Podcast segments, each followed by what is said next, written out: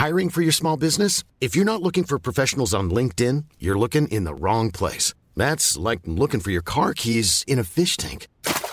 LinkedIn helps you hire professionals you can't find anywhere else, even those who aren't actively searching for a new job but might be open to the perfect role. In a given month, over 70% of LinkedIn users don't even visit other leading job sites. So start looking in the right place. With LinkedIn, you can hire professionals like a professional. Post your free job on linkedin.com slash people today.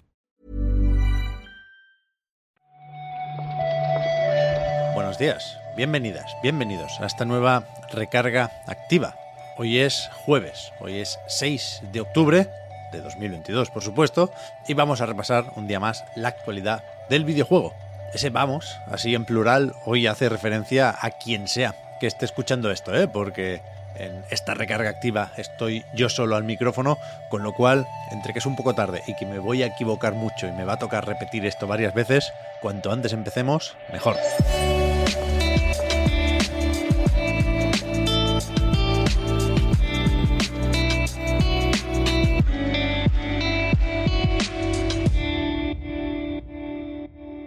Fíjate que hoy parece que tenga que ser un día más o menos animado, porque nos han avisado con antelación de la publicación de algún que otro tráiler. Lo repasamos si eso al final, como de costumbre. Pero si no me he perdido nada, que podría ser, ¿eh? ando un poco despistadillo, perdón. Eh, no hay ningún titular de aquellos de paren las rotativas. Nadie anunció ayer cinco o seis juegos de golpe que yo sepa. Con lo cual, podemos empezar con lo de Brasil, con lo del Consejo Administrativo de Defensa Económica, el CADE, que es la institución federal a quien le tocaba en ese país pronunciarse sobre la compra de Activision Blizzard por parte de Microsoft. Y han dicho que pa'lante. De hecho, que pa'lante sin ningún tipo de condiciones o limitaciones o restricciones. Una vez más, no sé cómo de importante o de decisivo es en el gran esquema de las cosas el hecho de que en este país, en Brasil, insisto, se haya dado luz verde a la operación.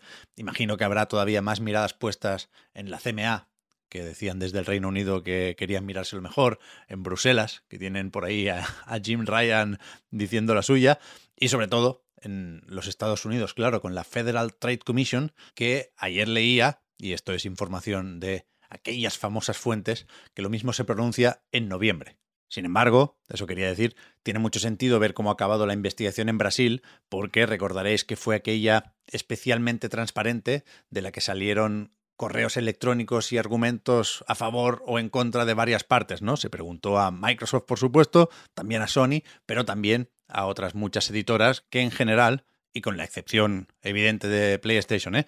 no anticipaban grandes problemas a nivel de competencia o de monopolio en caso de que se llevara a cabo esta adquisición.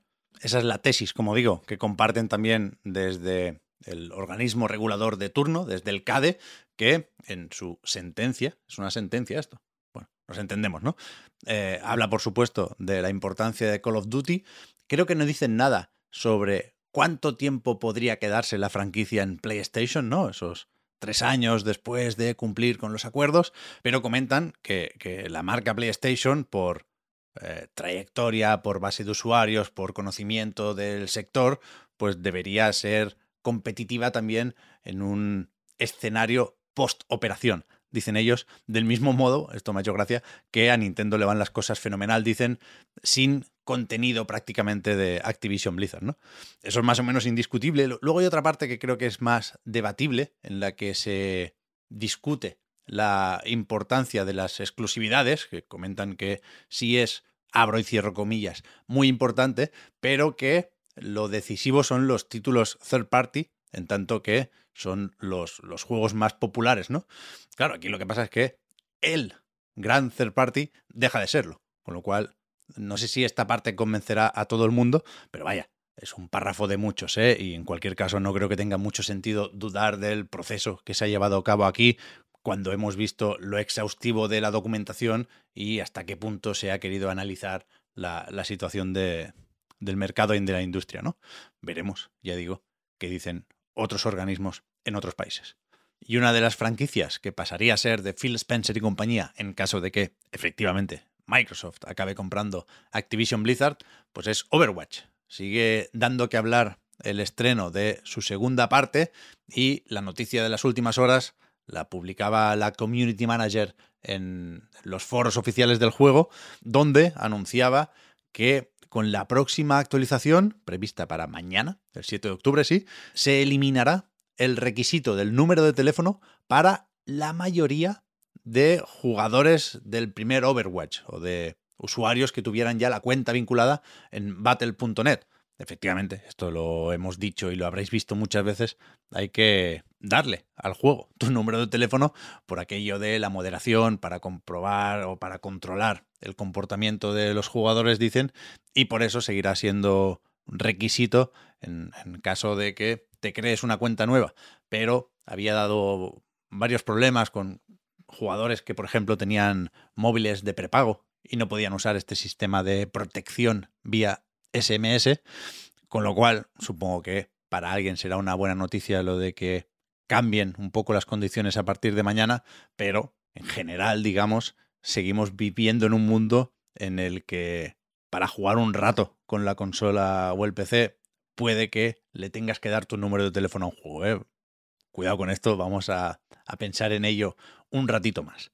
Y vamos ahora con, con las ventas de la semana en el Reino Unido, donde, por supuestísimo, FIFA 23 debuta en lo más alto de la lista, ¿no? Aquí, como de costumbre, el, el interés está en otros datos y porcentajes. Por ejemplo, leemos que ha vendido un 1,6% más que la edición anterior, que FIFA 22, en su estreno. Vamos a recordar aquí que solo se cuentan copias físicas, es decir, que es muy probable que el crecimiento sea mayor si tenemos en cuenta que cada vez se vende más en digital. Y después está el tema del reparto de esas unidades entre las distintas plataformas. Y cuidado porque a mí me ha sorprendido que la versión más vendida sea la de PlayStation 5, con un 41% de las copias por encima del 30% que corresponden a PlayStation 4. Yo aquí la verdad es que hubiera perdido la apuesta porque teniendo en cuenta la escasez de consolas de nueva generación de Sony y el hecho de que FIFA lo, compre todo el mundo, ¿no? Quiero decir, es lo bastante casual como para que pudiera uno pensar que, que pesa más la base instalada de PlayStation 4, pero no, no. Curioso. Después, eh, sí pasa eso en, en Xbox, la versión de One ha sido la más vendida con un 17% del total y le siguen la versión de serie X con un 6%, lo mismo que la versión de Nintendo Switch, que, por cierto, siendo lo mismo con las plantillas actualizadas, ha vendido un 20% más que FIFA 22. Para que cuadren estos datos, por cierto, hay que aclarar que, que aquí no hay actualización gratuita, ¿eh? que efectivamente hay una versión solo de Xbox One, otra versión solo de Serie X, Serie S, y lo que sí hay es una edición Ultimate o Deluxe o como coño se llame, tanto en Xbox como en PlayStation, que sí es intergeneracional porque es más cara, por supuesto. Y ya está, yo no tengo más pestañas en el navegador ni más noticias, con lo cual eh, lo que queda es repasar la agenda, como decía al principio, ¿no?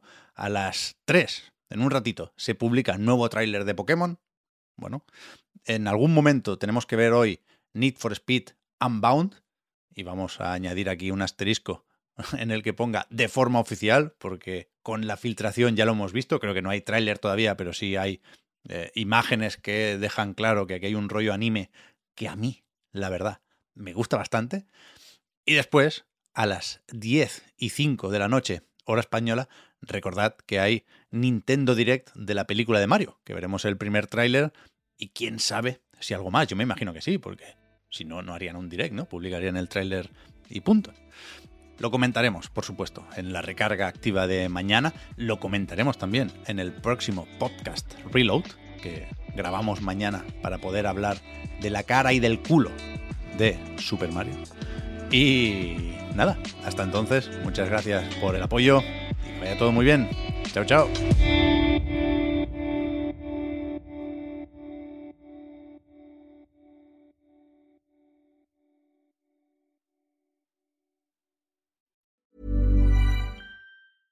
Mom deserves the best, and there's no better place to shop for Mother's Day than Whole Foods Market. They're your destination for unbeatable savings, from premium gifts to show-stopping flowers and irresistible desserts. Start by saving 33% with Prime on all body care and candles. Then get a 15-stem bunch of tulips for just $9.99 each with Prime. Round out Mom's menu with festive rosé, irresistible berry chantilly cake, and more special treats. Come celebrate Mother's Day at Whole Foods Market.